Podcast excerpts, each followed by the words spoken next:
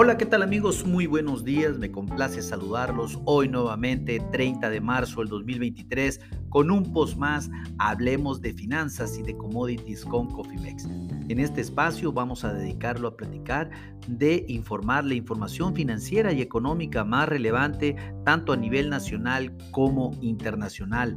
Déjeme empezar indicándole que desde ayer pues tuvimos una muy buena noticia del Banco de Japón que ha contribuido al optimismo en los mercados de capitales. Esto pues definitivamente eh, después del anuncio que eh, del suministro de 3.4 billones de yuanes de yenes, perdón, para el mundo de inversiones con la intención de aliviar toda la situación financiera del país en cierto sentido y pues pues obviamente a nivel mundial esto trajo que eh, un alivio en los mercados sobre todo en Japón y a nivel a nivel Europa y a nivel América ahorita lo estamos sintiendo. El banco cambió su política de tasas ultra bajas por más eh, de una década y esto pues definitivamente es y está dando mejores resultados en Japón que en cualquier otra parte a nivel internacional. También les recuerdo que el, el yen se está haciendo como una moneda de refugio después de observar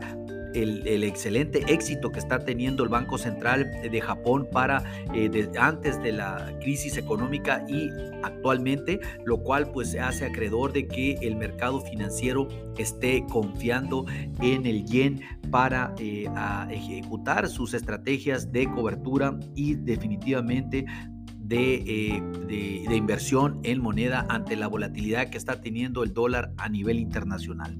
Interesante, ¿no lo creen? A raíz de todo esto, pues el índice del dólar está cayendo eh, el 0,44%, algo como cerca a los 500 unidades para situar su principal indicador en 101.850.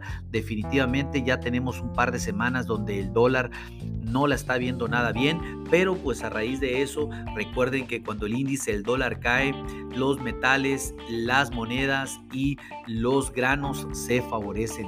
Vamos a ver si esto en verdad sucede. Hablando de Estados Unidos, pues se dio a conocer el nuevo, eh, las nuevas solicitudes de seguro de desempleo para la semana, para esta semana. Recuerde que, que este informe es semanal.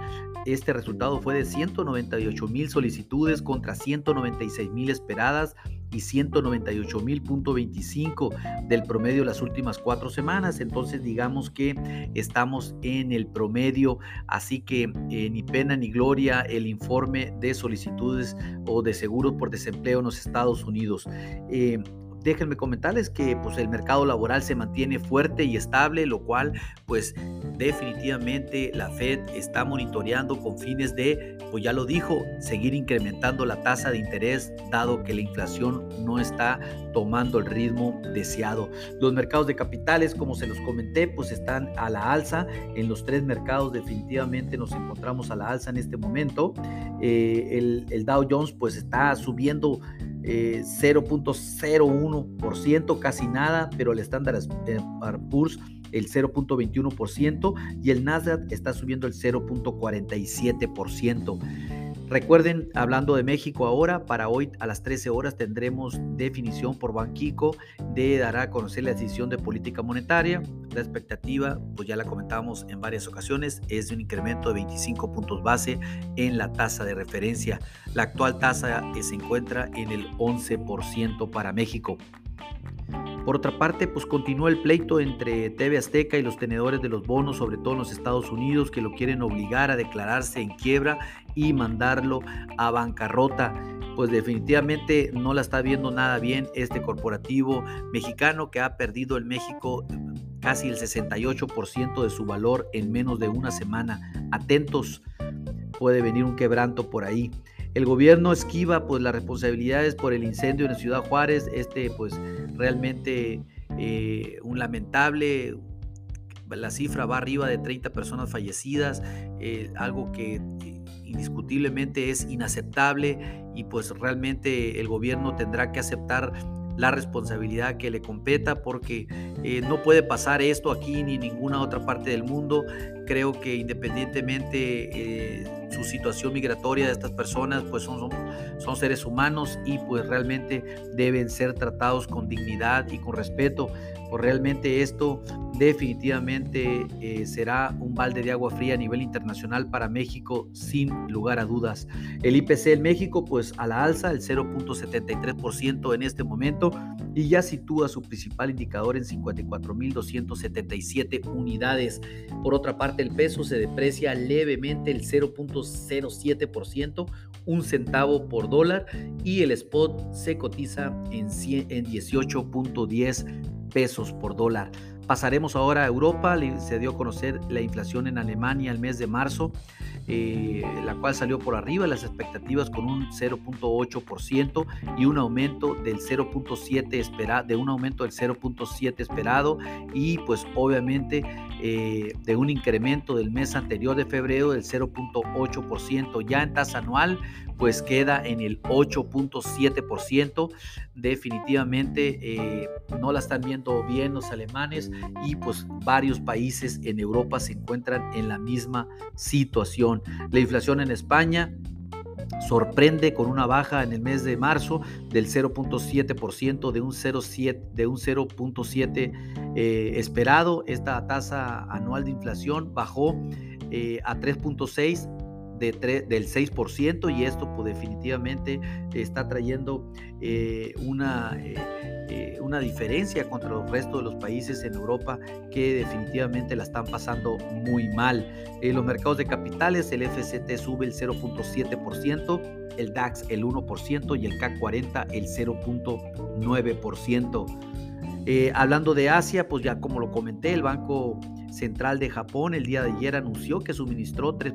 billones de yenes para el mundo de las inversiones con la intención de aliviar la situación financiera en su país y en cierto sentido, pues a nivel mundial, esto trajo a los mercados un alivio importante. El banco cambió eh, su política de tasas ultrabajas por una década.